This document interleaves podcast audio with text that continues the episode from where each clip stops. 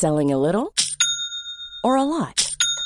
Shopify helps you do your thing however you cha-ching. Shopify is the global commerce platform that helps you sell at every stage of your business. From the launch your online shop stage to the first real life store stage, all the way to the did we just hit a million orders stage. Shopify is there to help you grow. Shopify helps you turn browsers into buyers with the internet's best converting checkout. 36% better on average compared to other leading commerce platforms because businesses that grow grow with Shopify. Get a $1 per month trial period at shopify.com/work. shopify.com/work. Bienvenidos a, a este nuevo directo patrocinado como todos los meses por la Universidad eh, Francisco Marroquín, la Universidad Francisco Marroquín, su sede en, en Madrid, este edificio que podéis ver al fondo de, nuestras eh, videocámaras y que podéis visitar además eh, los que estéis en Madrid o los que os paséis por Madrid eh, libremente. Es decir, podéis acudir a, a, la sede y os recibirán encantados para explicaros pues, los, los, programas que algunos impartimos también en la Universidad Francisco Marroquín, ¿no? porque aparte de ser este, este espacio patrocinado por la universidad, yo mismo soy, soy profesor del centro tanto de grado como de posgrado.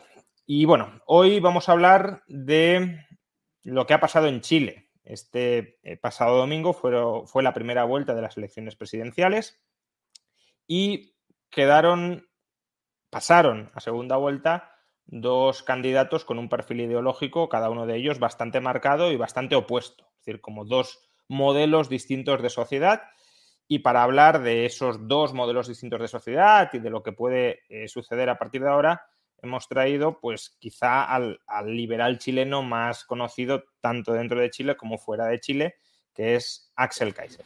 Eh, Axel, muchas gracias por, por, estar aquí. Encantado, Juan Ramón, muchas gracias por la invitación.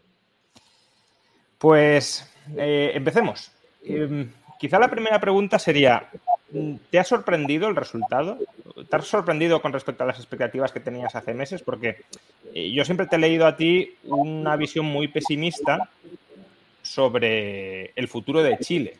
Además, tú desde hace mucho tiempo eh, ya venías pronosticando que iba a haber una degeneración institucional acelerada y que el modelo de éxito de Chile pues, se iba a ir de alguna manera desmembrando. ¿Te ha sorprendido, por tanto, el resultado y crees que este resultado puede suponer algún giro en esa tendencia a largo plazo que tú pronosticabas o no? Efectivamente, me ha sorprendido el resultado porque yo esperaba que viniera una corrección, una reacción a todo este desmantelamiento y toda la agenda típica de la izquierda de legitimar la violencia, fomentar eh, acciones delictuales, querer perdonar a los que se tomaron presos por destruir Santiago en 2019, todas esas cosas. Yo esperaba una reacción en algún minuto, eh, pero no creía que iba a venir de la mano de José Antonio Cast. Pensé que iba a venir de la mano de otra persona y que él estaba abriendo camino, en cierto sentido, a esa persona. Eh, y por lo tanto me eh, sorprendió desde ese punto de vista, no tanto de, del hecho mismo de que haya una corrección a estos excesos en los que estábamos cayendo. Eh, ahora, la pregunta es si acaso, eh, como tú bien dices, esto implica una corrección definitiva, un, un, retorno a cierta sanidad o no. Y esa es una eh, cuestión que se va a tener que dilucidar ahora en los meses que vienen. Primero hay que ver si gana la segunda vuelta, que eso no está garantizado, por supuesto. Y en segundo lugar, una vez que gane, eh, ¿qué posibilidades va a tener él de gobernar, de terminar el gobierno? Porque la convención constituyente podría cortar el gobierno y de aplicar su programa, que eso es lo que eh, yo más temo, que incluso gobernando y suponiendo que puede terminar su gobierno, si no logra él hacer reformas importantes para restaurar dos cosas que para la gente son las decisivas, el orden público y la seguridad, por la delincuencia y el desorden que hemos vivido, y eh, obviamente el tema económico, el empleo y todo eso. Si, él no logra aprobar esa reforma, eh, al menos en algún porcentaje de lo que él plantea, porque supongo que no va a conseguir el 100%, casi imposible, eh, temo que eh, podamos tener después otro cambio hacia una alternativa un poco más de izquierda o mucho más de izquierda, atribuyéndole a José Antonio Caz que no pudo resolver estos problemas. Entonces puede salir o un populista más de derecha que sea más estatista en lo económico, pero digamos con este discurso clásico del orden y la autoridad. Esa es mi, es mi preocupación. Espero que no ocurra, ocurra eso, pero yo creo que hoy todo es posible. Vale, por, centrar el juego, ¿no? Porque, bueno, ya, ya estamos dando por presupuesto que, tienes una preferencia en estas elecciones marcada hacia, hacia la victoria de José Antonio Cas frente a Gabriel Boric. Em, pero vamos a, vamos a analizar eh, cuál es el, programa y, la personalidad que hay detrás de todos de, estos dos candidatos a presidir Chile eh, a partir de, creo que es el 19 de, diciembre, ¿no? La segunda vuelta. Sí, la segunda vuelta el 19 y asumen el 11 de marzo.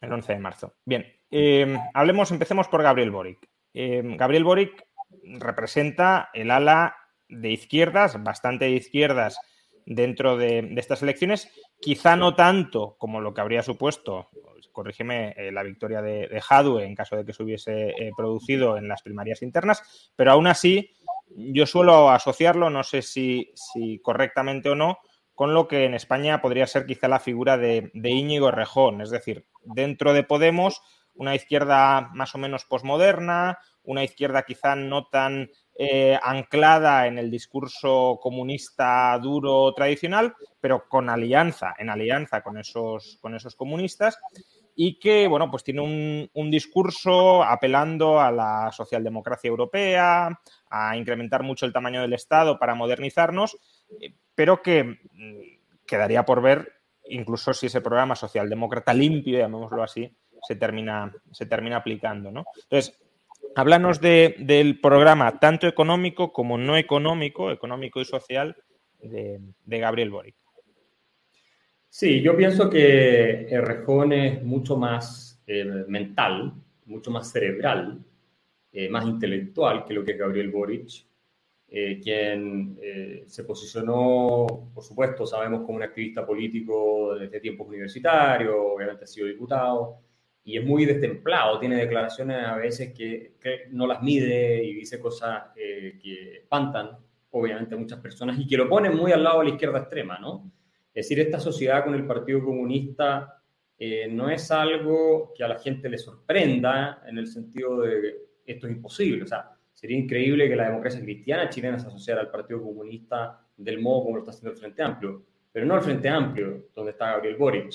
Entonces, él es, él coquetea permanentemente con este marxismo revolucionario radical eh, y justifica este movimiento terrorista que tenemos en la Araucanía y obviamente salía a hablar del levantamiento popular cuando tuvimos las, protestas de octubre del 2019 y eh, atacaba a, los militares y a las policías que estaban tratando de poner orden, eh, ha justificado o en cierto sentido se ha asociado con asesinos de senadores en democracia en Chile, que eran senadores de derecha, Jaime Guzmán en este caso, y él de alguna manera ha defendido eso, ha defendido grupos terroristas, ha elogiado a Nicolás Maduro, o sea, todas esas cosas las ha hecho, pero tú tienes razón en que no es el perfil totalitario extremo de Jadwe.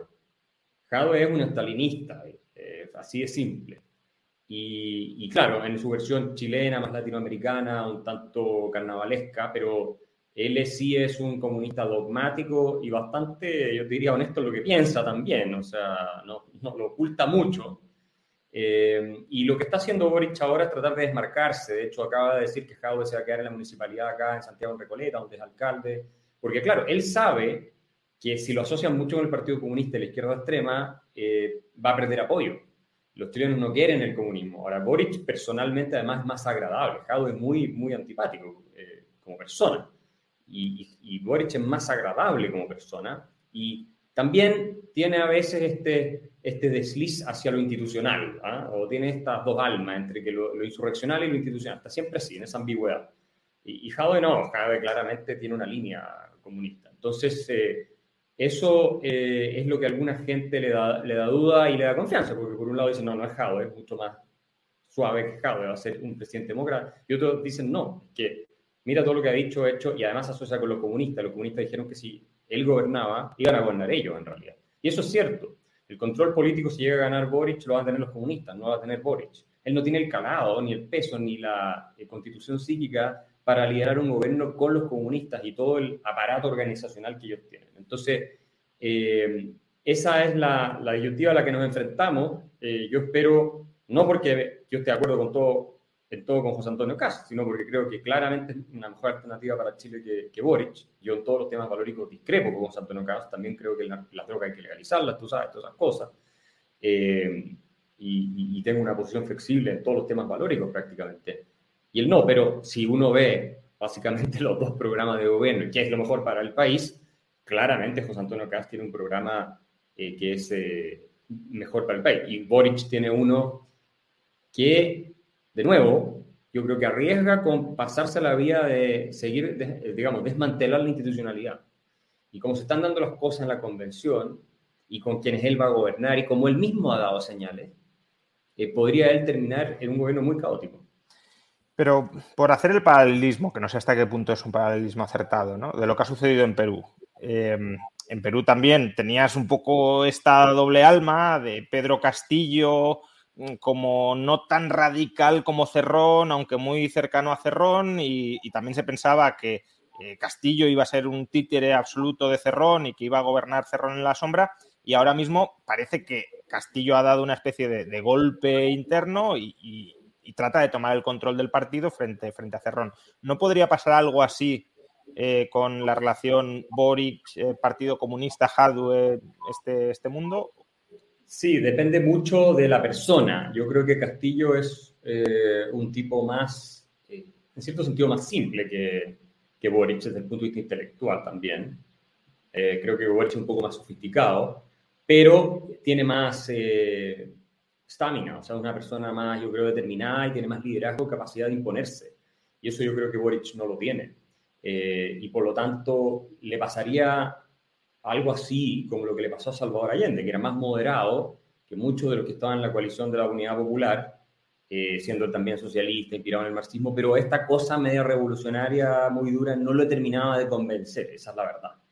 Eh, gracias a Dios. Y finalmente Boric está en eso, como que coquetea, le gusta, pero no lo alcanza a convencer. No está dispuesto a bancarse todas las consecuencias que suplica. Pero yo creo que el Partido Comunista chileno tiene unas características que lo hacen bien único, yo te diría, a nivel mundial. O sea, el nivel de organización que tiene, el nivel de penetración en estructuras de poder diversas, desde sindicatos de profesores, de la salud, en fin, la formación de cuadros en las universidades, en todas partes, eh, en Perú creo que no hay algo parecido a eso. Entonces, también por ese lado, eh, a Boric se le haría extraordinariamente difícil hacer lo que hizo Gabriel González Videla, que es decir, no puedo gobernar con esta gente. Porque con los comunistas o tú te sometes o los tienes que, o te peleas con ellos y los expulsas. No, no, hay, no hay cosa intermedia, por lo menos en el contexto de ahora, como están las cosas.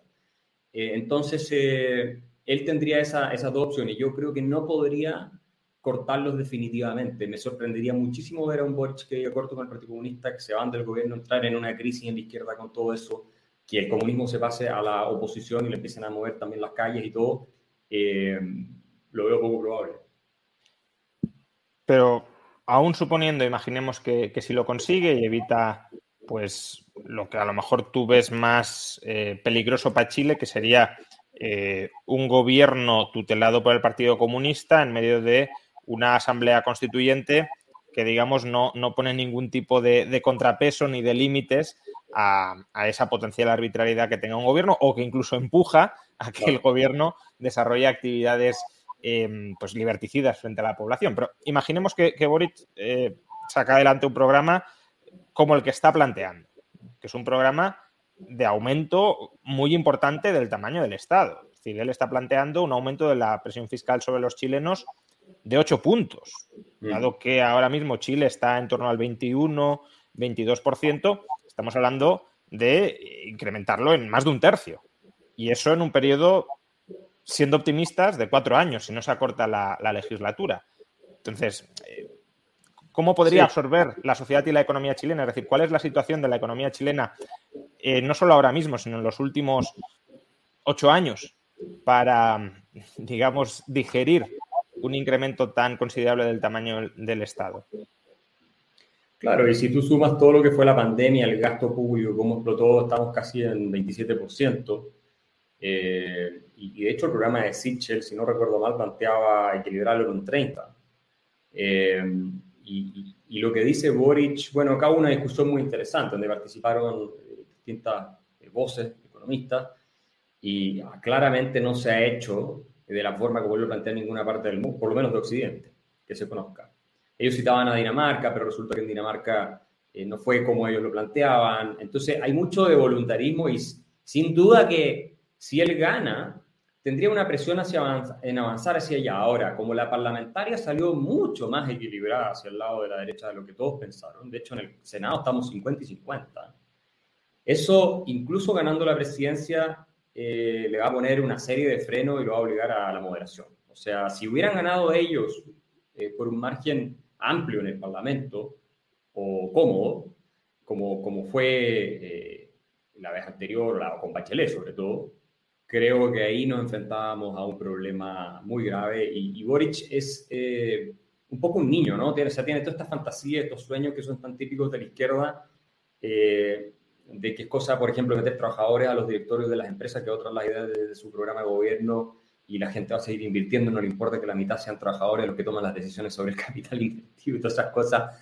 que tú dices, bueno, esto, esto es una locura, pero probablemente si él hubiera tenido las mayorías eh, en el Parlamento, que ya sabemos que no las va a tener si gana, la habría tratado de sacar adelante. Ahora va a estar mucho más eh, bloqueado, va a ser más difícil.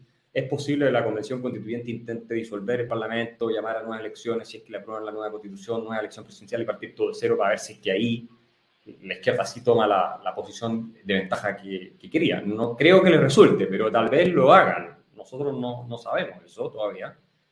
Eh, pero efectivamente, el problema de Boric es el socialismo sesentero, no, no tiene, o combinado con, con, este populismo más, o sea, no están planteando estatizar las empresas de la gente todavía, por lo menos, pero sí lo que tú bien dices, o sea, un aumento del tamaño del Estado y de la injerencia estatal, revisión de tratados de libre comercio, cuestiones de ese tipo, en la vida económica que nos llevaría, yo te diría, más en un derrotero más de tipo peronista. ¿ah?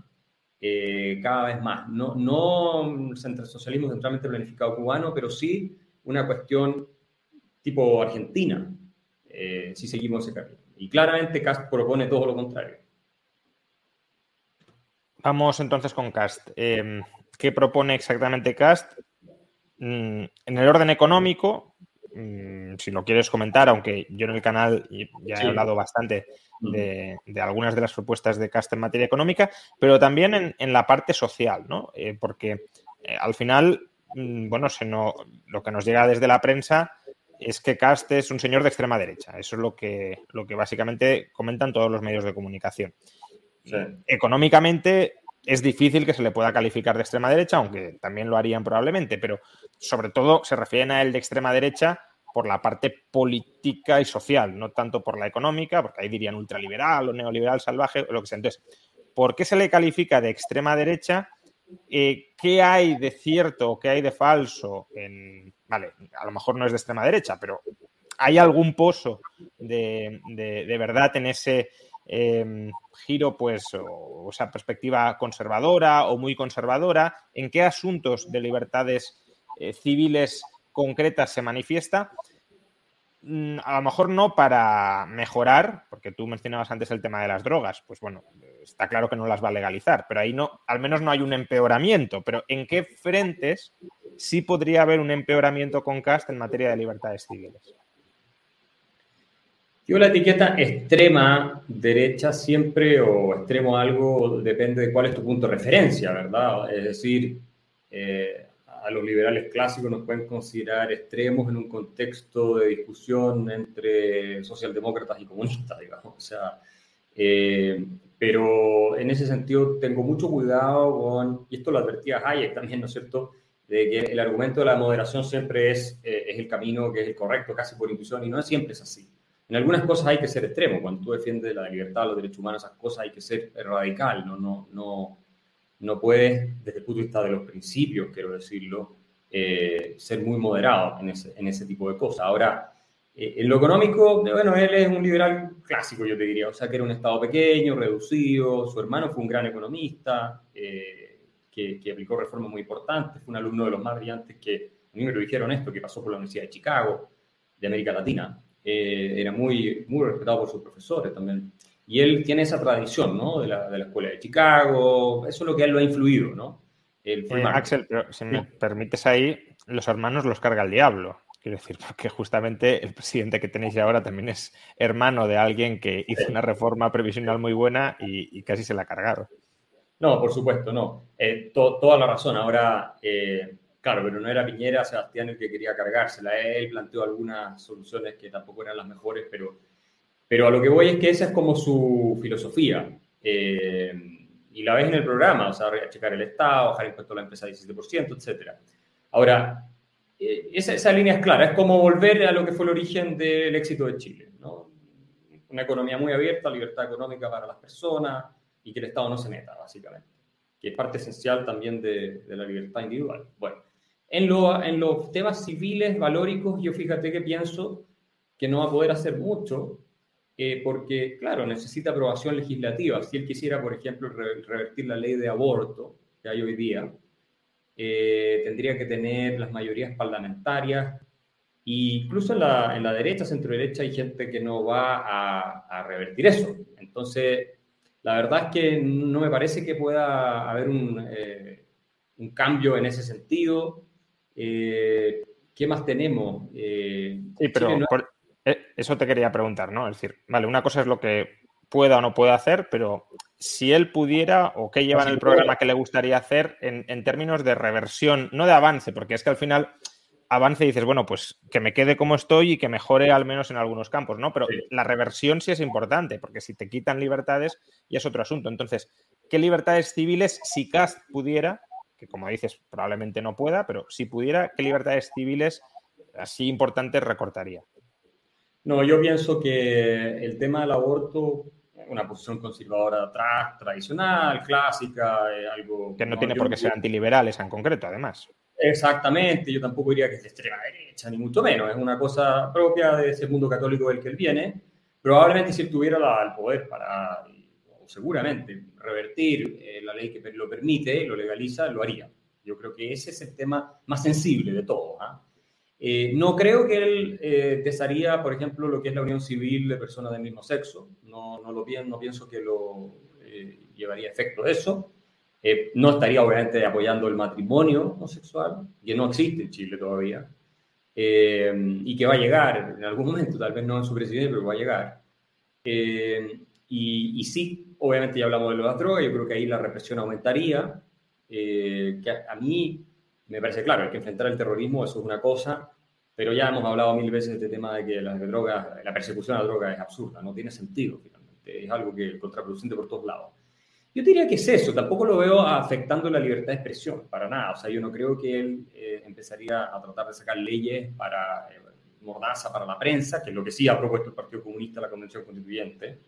Eh, no lo veo haciendo eso y de hecho no hay señales concretas en ese sentido como para decir, mira, eh, primero no está en su programa de gobierno, segundo, como si estaba en el de Jadwe, por ejemplo.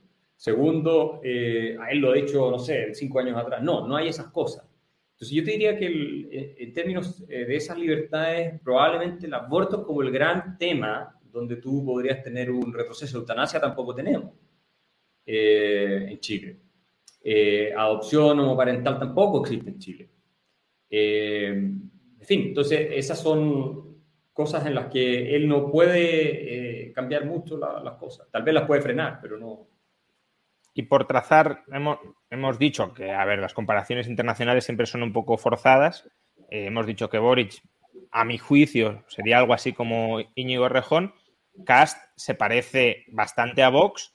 Eh, en lo que conozcas a Vox y por, y por ubicarnos, ¿no? Para, para que los españoles nos podamos ubicar, ¿Cuáles serían los parecidos y las semejanzas de Cast con, con Vox?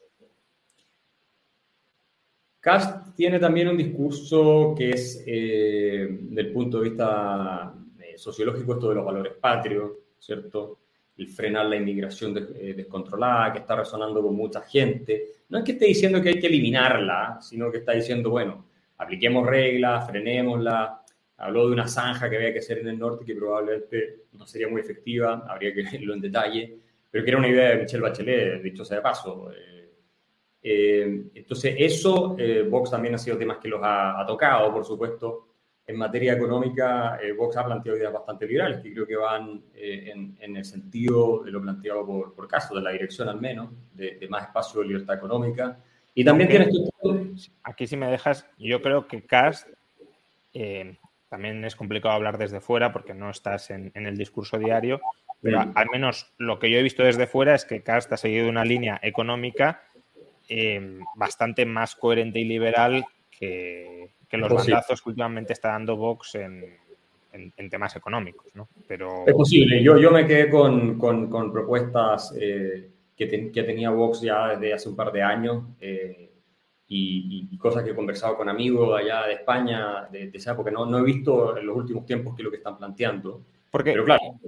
Porque esto es, esto es interesante. Con el caso de Vox, en parte los bandazos se dan porque Vox en realidad es una coalición de familias. Tienes una familia, desde luego, liberal dentro de Vox, tienes una familia conservadora, tienes una familia democristiana y tienes una familia que probablemente falangista eh, dentro de Vox. ¿no? Entonces, según los equilibrios de poder, pues esta medida la trata uno, la trata otro. Dentro de, el partido o la agrupación de José Antonio Cast, ¿hay ese tipo de familias o todos van más o menos a una en el sentido de somos liberales en lo económico, conservadores en lo social, pero todo el que es conservador en lo social también es liberal en lo económico y todo el que es liberal en lo económico también es conservador en lo social, o hay como gente que dice, no, no, yo soy liberal en todo y, yo, y otra que yo soy conservador en todo y luego puede haber como pugna eh, en ese sentido.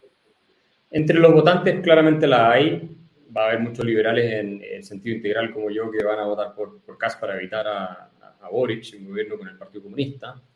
Eh, pero en, en las eh, esferas más eh, de jerarquía de partido y del movimiento, yo hay grados. Efectivamente, sobre todo en los temas valóricos hay grados, hay énfasis más importante en unas cosas que en otras, pero en lo económico yo no he visto grandes diferencias entre los principales rostros, son bastante liberales, algunos tal vez incluso más que José Antonio y, muy comprometidos con las ideas de mercado. Yo creo que donde hay tal vez un poco más de matices es en el tema valórico, siendo que creo que en el tema del aborto están bajo más o menos todos de acuerdo. Ahora, si entra a discutir el detalle, probablemente va a haber diferencias. Pero en el principio general, yo creo que ahí, al menos yo no he visto a nadie que, diga soy republicano, alguien importante del grupo, del movimiento, y, soy partidario de legalizar el aborto. Eso no lo he visto.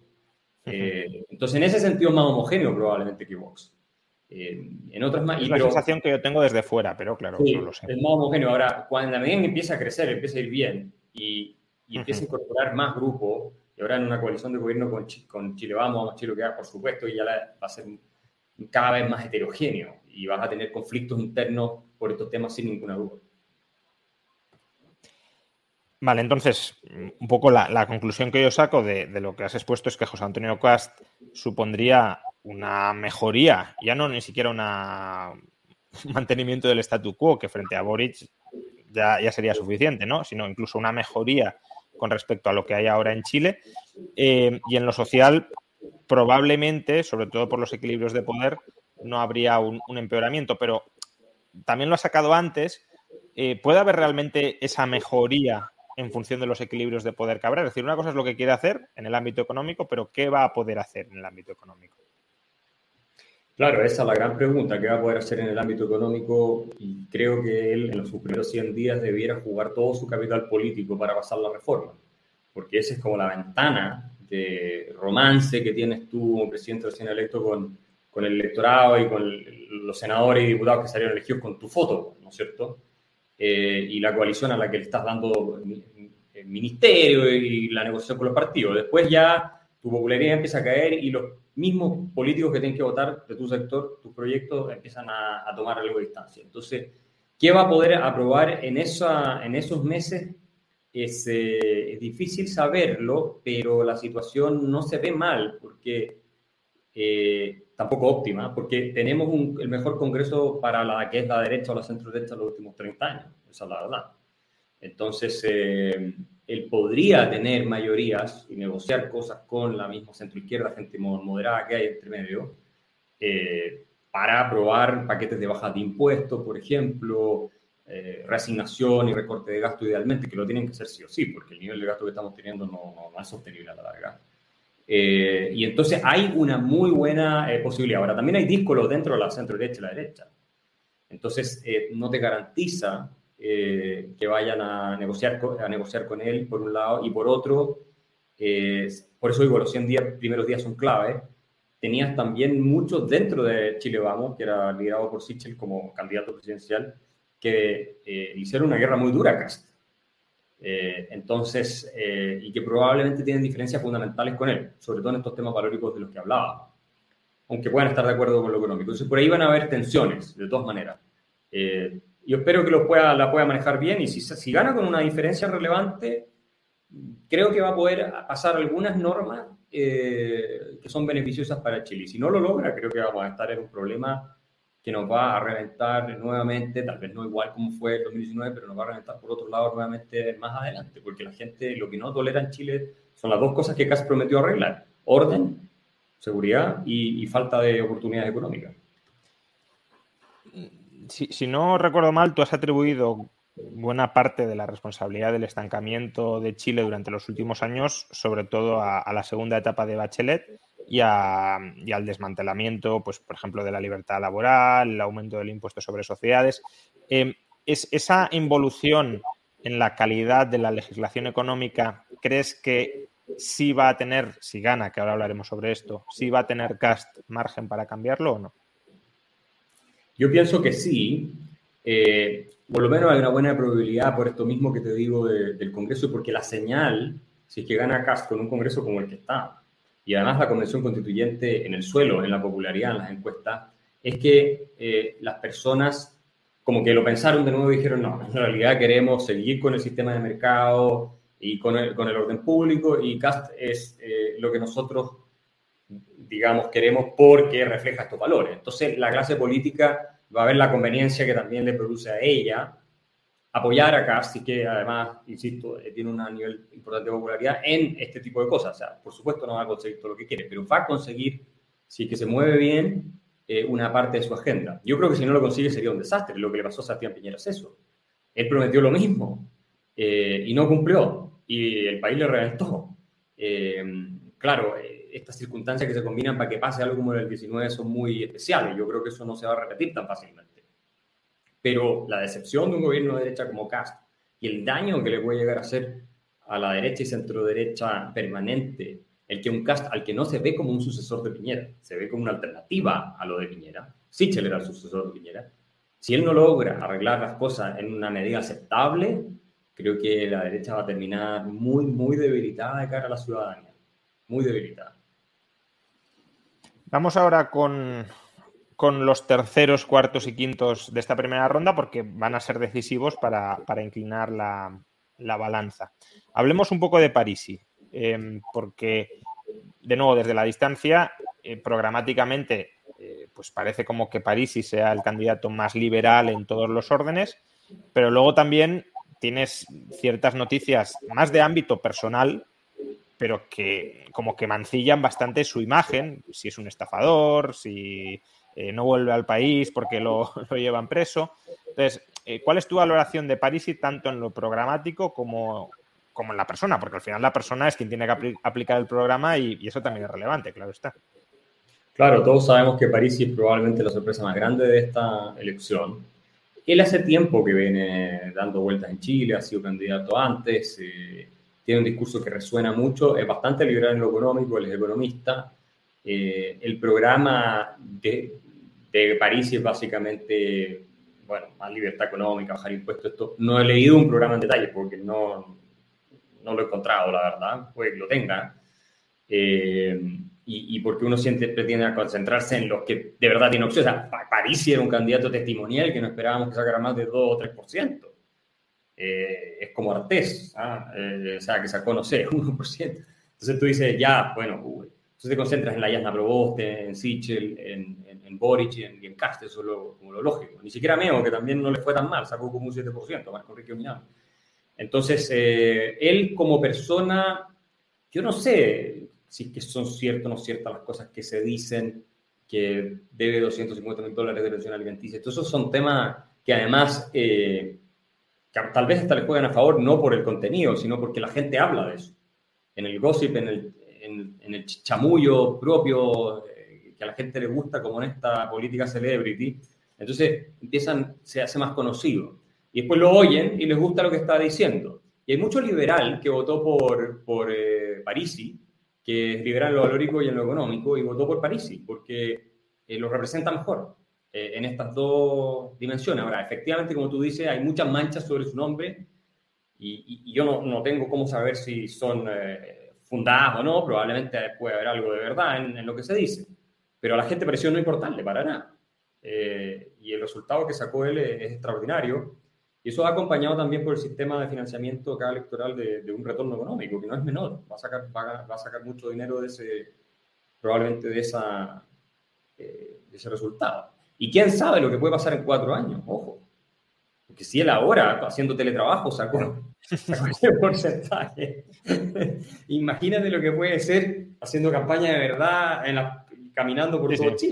Entonces, cuatro, ocho años más, uno no lo sabe. Así que... no podría ser, no podría ser una especie de voto protesta eh, contra todo. Es decir, me molestan todos, voy a votar al que no se ha pasado por aquí. Es casi eh, que no lo sé, ojalá le hayan votado por el programa, siempre lo he dicho, ojalá le hayan votado por el programa, pero también puede ser, vamos a votar, entiéndase que no le quiero ofender, pero vamos a votar al payaso, eh, que es el, que nos lleva al repudio a todos los demás, ¿no? Al outsider, vamos a votarle para, para darle un, guantazo al sistema. No lo sé si puede haber, haber habido algo de eso. No, eso es, probable que tenga un elemento importante de eso, porque es el único outsider en realidad. Eh, y, con un discurso relativamente, porque tampoco absolutamente coherente, pero relativamente que tiene algunas ideas interesantes y uno lo oye. Pero seguro que hay algo de eso. Eh, porque Cast viene de la política tradicional, igual que todos los otros candidatos prácticamente. Y, y en consecuencia sí hay un voto rechazo. Pero también da cuenta de algo que me parece sano, que es, eh, porque eso, eso de rechazar los partidos institucionales establecidos, tradicionales o quienes vienen de ahí, no me parece muy sano, porque eh, te abre la puerta al populismo este del, del líder carismático de conexión directa con el pueblo, y eso es peligroso, ¿no es cierto? Pero, eh, pero sí mucho liberal, que yo creo que hizo una diferencia importante ahí, es liberal tanto en lo valórico como en lo económico, y eso como señal eh, de que es un movimiento que está creciendo me parece positivo. Muy positivo, antes no era así. Eh, y, ellos probablemente van a votar por Cast por un tema de que es el mal menor para ellos, básicamente. Te iba a preguntar justamente sobre eso, ¿no? Pero bueno, por comentarlo en el chat y también cada vez que hago un vídeo sobre, sobre Chile, se me llena de comentarios diciendo que París sí es la opción realmente liberal, tanto la liberal en lo económico, la liberal en lo social, que es muy coherente. Y bueno, te pregunto porque no conozco a la figura más allá de, pues, de haber leído algunas de sus propuestas. Por ejemplo, la propuesta sobre pensiones de Parisi es muy, muy, muy similar a la de, a la de Cast, incluso diría mejor porque no entra tanto a regularlas o a incrementar cotizaciones sociales y demás. Em, no tiene aparentemente ese, ese cariz conservador que sí tiene, que sí tiene Cast, pero bueno, te preguntaba porque no, no lo... no conozco a la figura, digámoslo así. No, sí, y es una persona inteligente, claramente, y entiende de los temas económicos, eh, pero claro, no tiene un equipo armado, no tiene estructura, no tiene campaña, no tiene nada. El mismo cast incluso, eh, digamos que tiene que empezar ahora a tomarse en serio armar equipos potentes para poder gobernar, porque no los tenía. Eh, por lo menos no en la magnitud, en el orden, en la cantidad, en fin, y las capacidades que se necesitan para llegar a un gobierno. Y por eso ahora tienen que empezar toda esta conversión. Yo creo que también es posible que esté sorprendido con el resultado. O sea, porque si hubiera sacado un 15% habría sido buenísimo para él. Eh, y resulta que salió primero en la primera vuelta. La idea puede ganar. Eh, entonces esto de alguna manera lo está tomando por sorpresa, me parece. Y imagínate lo que es París. O sea, eh, está lejos de tener un programa de gobierno bien articulado más allá de su idea y, y algunas propuestas y tener un equipo para poder llevarlo a cabo. Entonces, eh, pero sí creo que, fíjate, tengo la sensación de que Parisi, por su idea, al menos en el frente económico, bueno, en el otro en general también, es un eh, candidato que si fuera elegible, y para eso tiene que pasar varios test, ¿cierto? También de personales, qué sé yo, no lo haría mal eh, si tuviera equipo, partido y todo lo que se necesita como presidente, ¿no? Yo creo que no sería un mal presidente necesariamente, ¿no? Suponiendo que cumple con las otras condiciones, obviamente. Pero no, me parece un escándalo como sería Marco Enrique Minati, por ejemplo. Eh, y es lo, vamos, lo has, mencionado, pero eh, ¿hacia dónde irán los votantes de, de Parisi? Porque parece que no irán a Boric, porque bueno, se ha viralizado un vídeo donde básicamente Parisi dice que si gana Boric, que es la catombe económica de Chile. Entonces, es complicado que, si esa es la opinión del que tú has votado, si lo has votado porque te convence como, como candidato, ahora mm, pues desatiendas una indicación tan, tan clara, pero también cabe la posibilidad de que vayan a la abstención, no tienen por qué ir a, José Antonio Cast. Entonces, eh, claro, un 13% de los votos es decisivo para que Cast pueda, ganar. Sí, yo ahí creo que la pregunta es a quién rechazan más. Eh, y me parece que Boric lo eh, provoca más desde el punto de vista negativo que Cast. Y por lo menos Cast tiene algo que les gusta, que y mucho, que es esta cosa de la libertad económica. En la práctica, en los temas valóricos no es mucho lo que puede hacer. Por supuesto, hay, hay parte de su discurso y sus ideas que no les gustan. Yo tengo, tiendo a pensar que la mayoría de esos liberales, no te puedo decir un número, pero me sorprendería que tres cuartos no terminaran apoyando a José Antonio Cast. Eh, no de los votantes de París, porque puede haber algunos que votaron por otras razones, pero de los que son liberales, me sorprendería, porque eh, obviamente, Cast es la alternativa para eh, incrementar eh, nuestra libertad económica eh, y, por supuesto, reencauzarnos en un camino de, de, prosperidad si es que le resultara su reforma. De lo contrario, vamos a seguir acá deteriorándonos cada vez más y el día de mañana va a salir un gobierno de izquierda y va a volver a hacer las cosas que nos arruinaron o nos trajeron al punto en el que estábamos y tal vez seguimos en un derrotero y una espiral que no salimos nunca más. Entonces, Cast es el cortocircuito a eso. Eh, y espero que se, se pueda eh, cumplir y que los votantes de París también lo vean así, aunque no sea el ideal. Tampoco es mi ideal. Eh, pero creo que es un tipo decente, honesto, bien intencionado respecto al país y, y, que tiene ideas que si se aplican van a ser positivas para sobre todo la gente más pobre de Chile, que es la que más necesita crecimiento económico, empleo, todas esas cosas. Vamos ahora con cuarto y quinto, ¿no? con Sichel y, Proboste. Em, que de alguna manera esto viene a ser como la, antigua concertación desmembrada entre el, centro izquierda y el, centro derecha. Em, el periodo de crecimiento más exitoso de Chile ha sido en democracia con la concertación, que digamos, pues estabilidad institucional, no cambiar mucho del, modelo original, eh, cierta conciliación política.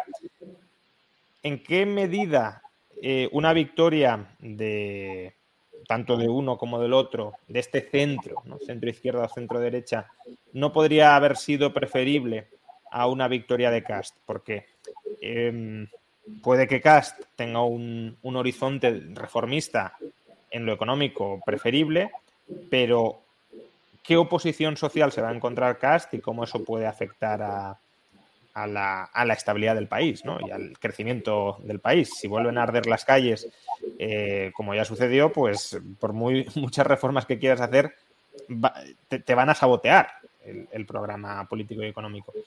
Em, entonces, ¿en qué medida una, victoria? Algunos liberales me lo han comentado y no, es un mal punto, ¿no? ¿En qué medida una victoria de, del centro no podría haber como pacificado más o menos el país y, haber repetido éxitos similares en el pasado. Claro, es que una victoria del centro habría significado que el país está en un estado de ánimo para que gobierne el centro y la ciudadanía quiere ese gradualismo, esa moderación y, ese tipo de camino. Eh, y por lo tanto habría sido eh, viable, eh, habría sido manejable si Sichel hubiera mantenido sus niveles de, de popularidad, sobre todo, porque un presidente popular en un régimen presidencial como el chileno obviamente hace, hace no lo que quiere, pero eh, tiene manga ancha para funcionar. Por eso es que Piñera fue tan difícil, su popularidad se colapsó. Pero como están las cosas el centro ha desaparecido y la gente lo que busca es una línea más dura. Y Cast eh, es esa línea dura. Eh, y lo votaron por eso. Entonces yo creo que si, si él no adopta una posición más por la cual lo votaron y lo conocen, que es ser más categórico en temas de orden público, tratar de frenar bien la delincuencia y, restablecer la eh, sanidad de la economía. Si no lo hace, eh, va a ser una decepción gigantesca, más grande todavía que Piñera probablemente, pero mucho más grande, porque la gente espera que Gas sé, en la Araucanía, donde tenemos el terrorismo desatado, están matando gente todos los días, meta a los militares. O sea, por eso lo están votando. José Antonio Cast fue el que lejos más sacó votos en las regiones donde están los, los mapuches, los indígenas chilenos, indígenas que en realidad son chilenos, pero con antepasados, no es que sean indígenas puros, pero los indígenas votaron por él, por Cast, no votaron por Boric. A Boric le fue re mal.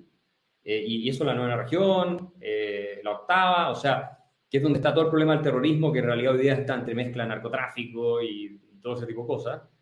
Y, y Cast arrasó. Entonces, eh, ahí esperan eso. Si él no es capaz de ordenarlo, y, él, y, lo mismo pasa para el resto de Chile, el norte, eh, tema de la migración, en otras partes, si él no es capaz de poner orden en esas cosas, si Cast no lo puede hacer, yo temo que la desafección eh, con la democracia va a ser generalizada, porque eh, ¿quién lo va a hacer?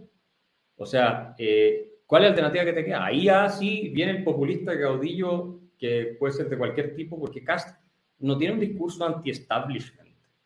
Eh, no, es, no ese discurso antelitista, son todos los ladrones que se todos para la casa, para nada. De hecho, lo primero que hizo cuando ganó la primera vuelta, invitar a todos los partidos políticos, hasta la Yasna Proboste la está invitando a sumarse, a trabajar juntos. O sea, él nunca tuvo ese discurso. Eh, pero puede llegar alguien eh, muy agresivo con ese discurso, donde que se vayan todos, y donde está Boric, están todos ellos metidos, porque el Frente Amplio está lleno de escándalos de corrupción. El mismo Boric, en su entorno familiar, tiene escándalos de cosas raras, por no decir corrupción, pero extrañas, y que no se ven bien. La convención lo mismo. Entonces, yo espero por la salud de la democracia chilena que el Congreso sea sensato, también la centroizquierda, y lo ayuden a sacar medidas que son las que la gente quiere. Porque finalmente esto no es que Kass quiera imponer él su propia voluntad, si lo están eligiendo para algo. Y que son de sentido común algunas de ellas, como no tener impuestos más altos que la OCDE, a las empresas, como poner orden y que no te puedan romper cualquier cosa en el centro de Santiago, que no pasa nada, como que la delincuencia no se descontrole completamente, que el terrorismo no se pueda tomar regiones enteras del sur donde desaparece el Estado de Derecho, esas cosas como el sentido común. Y si ellos no avanzan al menos en ese camino, eh, el futuro de Chile se ve mucho más complejo de lo que la gente se imagina hoy. ¿Y hacia dónde irán los votantes de esta antigua concertación? Eh, Sichel ya ha dicho que no, va a apoyar a, Boric. Eh, Proboste parece que sí. Mm, pero una cosa es lo que digan sus líderes y otra lo que terminen haciendo los votantes. Con ellos y con Parisi, lo mismo. Pero ya que estamos hablando de ellos, eh, ¿te sorprendería que, por ejemplo, votantes de Sichel fueran a Boric y que votantes de Proboste pudieran ir a Cast? ¿Cómo está ese, ese flujo? Eh votantes de Sichel ir a Boric podría ser, pero no, no creo que más que marginalmente, porque hubo muchos centro derecha que van a estar ahora apoyando a José Antonio Cast y de los cuales van a salir ministros y van a salir personas que van a estar en el gobierno y acuérdate que el poder también es tentador, que van a eh, hacer el efecto como moderador también de Cast y Cast no puede gobernar solo. Entonces, eh, esta, esta gente que puede ser más la línea de Bópoli, eh, ese grupo, eh, va probablemente a terminar apoyando a Cast mayoritariamente, eh, no a Boric. Es que Boric es un riesgo demasiado grande también para sus propios intereses eh, y para la estabilidad democrática chilena, creo yo, teniendo la convención además de su lado. Entonces, me parece que eso va a ser así. Ahora, de Yasna Proboste, ahí sí van a ir mucho más a Boric, yo creo, de todas maneras, porque ella es una senadora muy de izquierda para los parámetros de la democracia cristiana. es siendo que la democracia cristiana en general en Chile es de izquierda, no es de derecha, pero ella es muy de izquierda, se ha asociado con figuras muy radicales de izquierda y con políticas muy radicales de izquierda. Yo creo que ahí sí va a haber un trasvasije más grande hacia Boric. Pero tampoco creo que vaya a ser del 100%. Yo creo que algunos tal vez no van a votar o van a votar nulo eh, y unos pocos probablemente se van a sumar a, José Antonio Castro. Pero creo que sería la minoría de los que votaron por ella, por lo que ella representa. Eh, ahora, también la democracia cristiana odia, o sea, no es que odia, pero tiene una reacción muy alérgica con el Partido Comunista. Eh, y esto de que Boric viene con los comunistas y no son tontos, saben que lo va a hacer, podría generar abstención, mucha abstención si es que no quieren apoyar a Cast o que vayan con Cast. pero igual, yo creo que esto va a ser muy reñido. No, no, no creo que esté fácil para ninguno de los dos. Tal vez me equivoque. Sí, no sabemos qué va a pasar porque además entre los dos hubo dos puntos de diferencia, si, no recuerdo mal, o sea que está todo, todo encima de la mesa. Em, pero miremos un poquito más a futuro, ¿no? Em, gane Boris o gane Cast, al final eh, está la Asamblea Constituyente trabajando. Mm, ¿Qué va a salir de ahí? ¿Y cómo va a afectar lo que salga de ahí al gobierno, sea de quien sea? El escenario ha cambiado mucho con este resultado electoral, porque si la izquierda hubiera pasado en la parlamentaria y Boric hubiera salido primero en la primera vuelta, a mí me parece que a la convención no la frena nadie en un intento refundacional completo, porque la domina la izquierda radical y la derecha no tiene ni siquiera un tercio para bloquear las reformas o las propuestas. Entonces, eh, en este nuevo escenario, eh, que hay una marea hacia la derecha, de reacción claramente, si quieren tener una constitución que no corra el riesgo de ser rechazada en el referéndum de salida, van a tener que hacer algo que convoque a distintos sectores y que incluso haya gente de derecha que diga, esta constitución nosotros estamos de acuerdo, la apoyamos, eh, y que si hay gente que se opone, sea un sector no mayoritario de la clase política o por lo menos de la centro derecha con un CAS presidente, suponiendo que está CAS de presidente. Eh, por lo tanto, están obligados a moderarse y esto ha empoderado también a la derecha dentro de la convención. La convención en parte responsable de este desastre, por la cantidad de cosas este, locas que dijeron y propuestas delirantes que hicieron. Eh, entonces, eh, yo tengo la impresión de que están obligados a moderarse, pero siendo la izquierda como es, no me extrañaría que intentara jugar su última carta eh, y de alguna manera eh, tal vez hacer algo relativamente moderado en la convención, hacia la izquierda claramente, pero con cierta moderación, a cambio de poder reiniciar el, ciclo presidencial y legislativo. Entonces, entrarías tú con una constitución que no genera tanto rechazo, pero produce un nuevo ciclo, digamos, de elección presidencial, todo para sacarse a casa encima y a la mayoría parlamentaria eh, de derecha o, o, el control parlamentario de derecha con lo cual podrían ellos tal vez tener la opción de llegar al, al, al, poder, controlar el Parlamento, y más adelante veremos, pensarán, qué reformas podemos hacer en la Constitución para dejarla como nosotros queremos. O sea, eso podría ser un, riesgo. Porque la, la, posición de Cast con respecto a, a, la constituyente, ¿cuál es? Es decir, él, él, comprará lo que salga de la constituyente. No, es... no creo, porque eh, a mí me parece de partida, si elegido presidente, que ningún presidente quiere que le corten el mandato eh, para el cual fue electo, además contra todos los pronósticos, porque esto es algo eh, bien sorprendente. Y el año pasado nadie habría imaginado que Castro iba a salir elegido presidente. Era imposible pensarlo. Entonces, eso es lo primero. Pero lo segundo es que él y en general el grupo que representa estuvo por el rechazo para empezar. O sea, en el referéndum de entrada se fueron claramente porque no había que sacrificar la constitución. Le parece una mala idea tener esta convención he sido muy crítico también con lo que se está planteando dentro de la convención por, por el sector dominante izquierda. Entonces yo creo que ahí hay un hay, una conflicto eh, que, que, es irremediable prácticamente entre lo que puede llegar a ser el Poder Ejecutivo si gana él y la Convención Constituyente. Eh, y la Convención tiene plazo nueve meses más tres eh, hasta el próximo año, mediados de año, para someter a referéndum la nueva constitución. Y si no lo hacen, seguimos con la constitución actual y eh, si quieren una extensión hay que hacer una reforma constitucional en el Congreso, que no creo que vayan a tener los votos para poder hacerlo. Entonces eh, estamos en un proceso de mucha incertidumbre independiente que gane Cast. ¿ah? Y si gana Boric también va a haber mucha incertidumbre. Yo creo que si gana Boric, la economía en Chile va a sufrir muchísimo. Tuviste que la bolsa subió, el dólar cayó, todo porque acá se le fue bien y por las parlamentarias. Pero incluso si, si, gana Boric con un parlamento más equilibrado, como presidente tú puedes hacer mucho daño. Eh, y, de todos modos tiene eh, un porcentaje importante en las dos cámaras y basta dar vuelta a un par de personas y te aprueban proyectos de ley. Entonces, eh, creo que vamos a entrar en una espiral también de incertidumbre grande y creo que con Boric sería mayor todavía que con Castro. Porque el trabajo entre la izquierda radical desde el Ejecutivo y la izquierda radical de la convención, más los sectores de izquierda del Congreso, podrían apuntar a, tratar de repetir, se le va a hacer más difícil, una experiencia tipo ecuatoriana, tipo boliviana, donde, donde pueden ver tal vez si resetean el ciclo con alguien que pueda eh, reelegirse, tal vez no el mismo Boris, si no gana por mucho otro, no sé. Ahí van a tener que ver, yo creo que ni ellos tienen claro, pero el plan de ellos claramente es, así como grueso, eh, cambiar las bases institucionales de Chile y tener ellos el mayor poder posible. Entonces, eh, Eh, el caso de ganar Boric creo que sería más la inestabilidad institucional que, que, si gana Cast, pero también la vamos a tener con Cast. Has mencionado eh, como alineamiento internacional y también te quería preguntar sobre esto, ¿no? Em, primero, ¿con qué figuras internacionales, antes hemos hablado de Vox, pero con qué figuras internacionales podríamos comparar a Cast? Y, si salía presidente, ¿qué alianzas regionales eh, establecería? Quiero decir, Cast es convalidable, por ejemplo, a Bolsonaro, está más cerca de lo que podría ser Milei.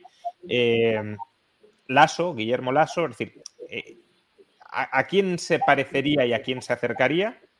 Y lo mismo con Boric, ¿no? Porque, bueno, Boric puede que tenga eh, simpatías o cercanías hacia, hacia Maduro o incluso hacia Castro, pero al menos a mí desde fuera no me parece que sea un Maduro o un Castro, ¿no? Entonces, ¿a, quién, ¿a quién se asemejaría Boric en el, en el panorama eh, iberoamericano y, a quién se acercaría internacionalmente cada uno de ellos?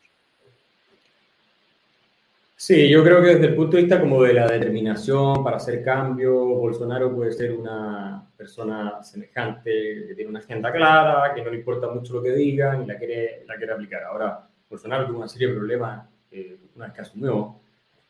Caste mucho más moderado, más convocante, eh, más sofisticado que Bolsonaro, eh, con un discurso ahora inclusivo a los distintos sectores, es un tipo de otro espíritu es menos beligerante, yo te diría, que, Bolsonaro. Entonces, ese estilo creo que lo puede favorecer acá, eh, supongo, eh, porque tal vez eh, un estilo confrontacional algunas veces rinde más incluso, ¿no?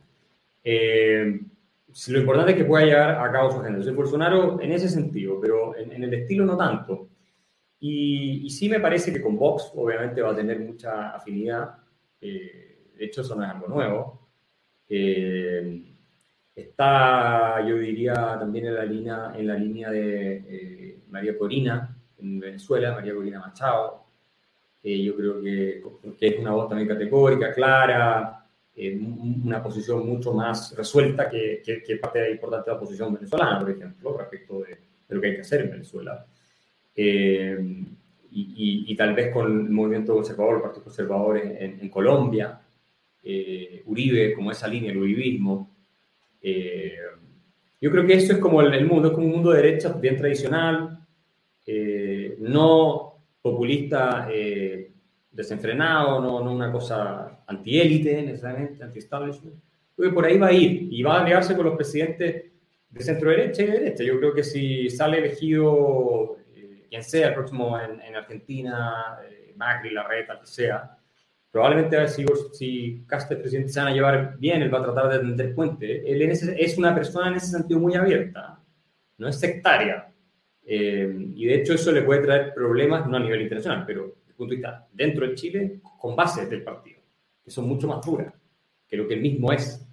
Eh, así que yo te diría que ese va a ser el, va a ser el circuito. Si Trump vuelve a la presidencia, probablemente se va a llevar bien con Trump. Claro que Trump sí es mucho más populista, eh, pero va a estar ahí, eh, en ese eje. Eso es lo que me parece que va a ocurrir si es que gana. ¿Y con Boric?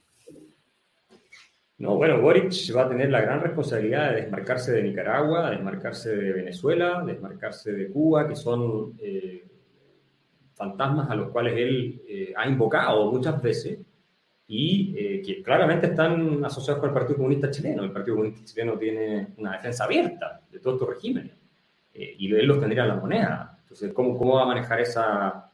Y son obviamente eh, países más democráticos, con todos los problemas que conocemos. Él mismo los ha elogiado en oportunidades. Yo sé que Fidel Castro es un héroe de, juventud, mismo que Che Guevara, tú sabes, como la izquierda en general entonces, para él va a ser eh, difícil desmarcarse de eso, tanto por su corazón como por el grupo de gente con el que va a gobernar. Probablemente la moneda va a haber otros que le van a decir, oye, eh, cuidado con esto, eh, así como terminó siendo explícito en condenar la violación de los derechos humanos en Cuba, pero se demoró muchos años, hasta que yo creo que empezó a ver que esto le estaba generando costos políticos. Eh, así que ahí va a ser más difícil, pero se va a asociar claramente con Kirchner, si los Kirchner están, eh, porque bueno, todavía queda un rato, pero eh, o si vuelven a ganar por algún milagro en la presidencia argentina, va a estar asociado con la izquierda latinoamericana completa. O sea, no me cabe ninguna duda. Son toda una familia al final acá. Sí, bueno, no, lo he visto muy en detalle, pero, pero está Lula por aquí, por España, y parece que le han preguntado por Nicaragua, lo digo vinculándolo con, esa dificultad casi emocional que tienen de desmarcarse y, bueno, básicamente pues ha dicho eh, por qué Ortega no puede estar gobernando 15 años o 16 si Merkel en Alemania también ha gobernado 16 años. Bueno, lo que le he preguntado es por qué Merkel no, mete a la gente presa en la a, a, los opositores en la cárcel. Es lo mismo, ¿verdad? Es lo mismo, claro. Eh, bueno, y para, terminar, que ya llevamos cerca de una hora, eh, un poco volviendo al principio, ¿no? ¿Cómo ves a Chile en 10, 15 años? A Errejón le gusta decir luces largas, pues pongamos un poco las luces más largas, ¿no? Más allá de, esta elección presidencial, incluso de la siguiente, ¿hacia dónde va Chile? ¿Está inevitablemente condenada a converger a una especie de socialdemocracia europea o a caer presa en una especie de peronismo argentino? o puede regresar a lo que Chile fue de Estado más o menos limitado, cierta eh, conciliación y pacificación social, eh, estabilidad política, económica, apertura. Es decir, ¿puede volver el Chile de los 90, digámoslo así? O, vamos, ya digo, a Argentina o en el mejor de los casos a, algo como España, como, como Francia? ¿Hacia dónde vamos? Mira, si tú me preguntabas 10, 15 años atrás, yo te predecía exactamente dónde íbamos a estar hoy. Eh, y de hecho lo escribí, lo dije muchas veces. Eh, pero en este momento, si tú me preguntas, primero la incertidumbre es, es gigantesca, pero creo que lo más probable es que Chile siga avanzando en un camino de hacer crecer el Estado, el gasto, la redistribución eh, por un tiempo y que tal vez el fondo de verdad lo topemos en 10 años. Eh, espero equivocarme en esto, porque estas señales que se están dando con esta elección y todo son, son contradictorias a lo que yo estoy planteando, pero me parece que hay todavía un peso muy importante en la cultura nacional eh, y en el discurso instalado que hemos ido combatiendo y que creo que parte se está reflejando en estos resultados, ese trabajo que, que muchos hemos hecho, pero eh, de que el Estado es el todo proveedor, esta idea de los derechos sociales. Me parece que la fuerza que tiene más por el tema de orden público y el tema migración que por el tema de la libertad económica propiamente tal, que, que, no le molesta a la gente porque lo está apoyando y él dice que va a bajar el impuesto a la empresa y creo que muchos dicen, sí, tiene sentido, va a haber más, más trabajo, pero no lo sienten como tal vez lo sentimos tú y yo, ¿te fijas? Entonces, eh, el, el derrotero de Chile me parece que eh, en la tendencia, porque las curvas pueden ir variando, va a ser todavía de, eh, deterioro del sistema económico, eh, va a ser difícil de manejar, tal vez un deterioro más contenido, pero, pero la deuda pública va a seguir creciendo a un ritmo menor, probablemente, tal vez baje en algunos años, pero va a seguir creciendo. O sea, vamos a ir en ese camino más de Francia, como tú dices, pero teniendo el nivel de productividad de un tercio o, un 40% de los franceses, que ese es, el, es el gran problema que tenemos. Bueno, pues eh, ojalá no sea así y ojalá eh, con quien sea, pero se regrese a, un estado más pequeño y eh, también el, el, clima social, porque bueno, también lo has comentado, ¿no? Pero estas elecciones también ponen de manifiesto una cada vez más extrema polarización dentro de la sociedad, ¿no? Es decir, el centro ha desaparecido totalmente y es eh, pues, casi extrema izquierda, casi, para entendernos. ya sabemos que no, pero para entendernos casi extrema derecha y, el centro em, vaciado. Y, entiendo que esa polarización electoral va de la mano cada vez de una crispación mm, social interna mayor, ¿no? Es decir, que eh, supongo que los votantes de Cast verán a los votantes de Boric como el diablo y los votantes de Boric verán a los votantes de Cast como el diablo duplicada, ¿no? Em, y eso también es, preocupante para, cualquier sociedad, incluso para, la estabilidad política, ¿no? Porque, vale, hoy te gobierna Cast y a lo mejor te deshace cuatro entuertos económicos, pero luego el péndulo vuelve a cambiar, como se ha metido con la convención, y, te vuelve Boric o, o ¿no? Eh, Eso es. Eso exactamente. Ahora, como tú dices, yo tampoco descarto 100% que entremos en una trayectoria un poco más eh, racional desde el punto de vista económico, que podamos bajar impuestos, reducir gastos y tratemos de buscar una estabilización en ese sentido. Eso no lo descarto 100%.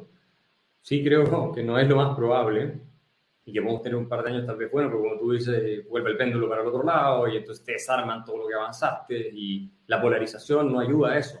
Cuando tú tienes una clase política que está tan eh, crispada y en posiciones tan antagónicas, es difícil construir estos consensos, que fue lo que tuvimos en los 90 y que en general los países que avanzan tienen, eh, de ya, ok, eh, mercado, impuestos razonables, etcétera, etcétera, etcétera, ya, redistribución, pero tanta redistribución, no más que esto, y después hay una discusión en el margen, pero no en la esencia.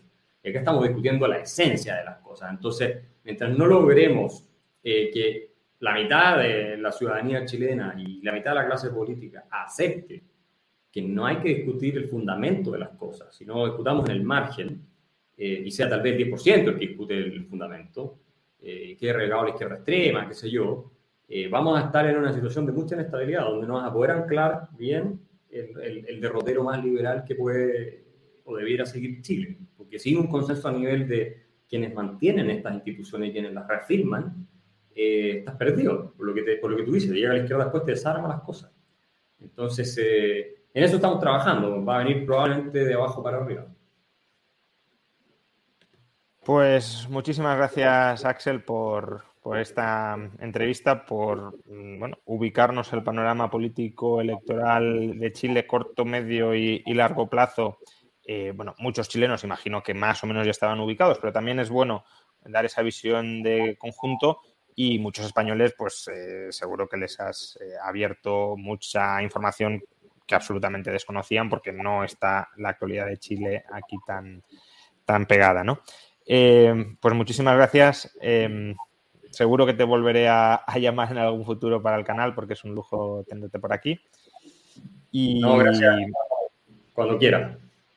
Nada, muchísimas gracias, Axel. Y, nada, pues eh, a todos los demás, muchas gracias por haber asistido. Algunos me habéis pedido que entreviste a Parisi.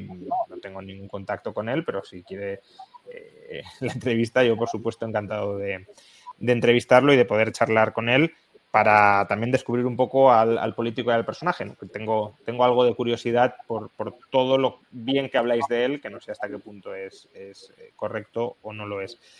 Eh, muchas gracias por, la asistencia y muchas gracias a la Universidad Francisco Marroquín, como siempre, por, el patrocinio que hace de, de esta sección y que nos permite cada mes pues, ir entrevistando a profesores de la Universidad Francisco Marroquín o a gente cercana como Axel a, la Universidad Francisco, Francisco Marroquín. Em, recordaros que podéis acudir a la sede de Madrid o la de Guatemala, por supuesto, si estáis por allí, pero bueno, para los españoles que podéis eh, acudir a la, a la, a la sede de Madrid cuando queráis y, y poco más. Eh, bueno, ahora acaban de, eh, bueno, de comentarme si puedo invitar a José Antonio Cast. Bueno, pues obviamente no creo que quiera, pero el, canal está abierto si quisiera. Lo dicho, muchísimas gracias a todos y nos vemos el mes que viene con una nueva entrevista de la universidad. Hasta entonces.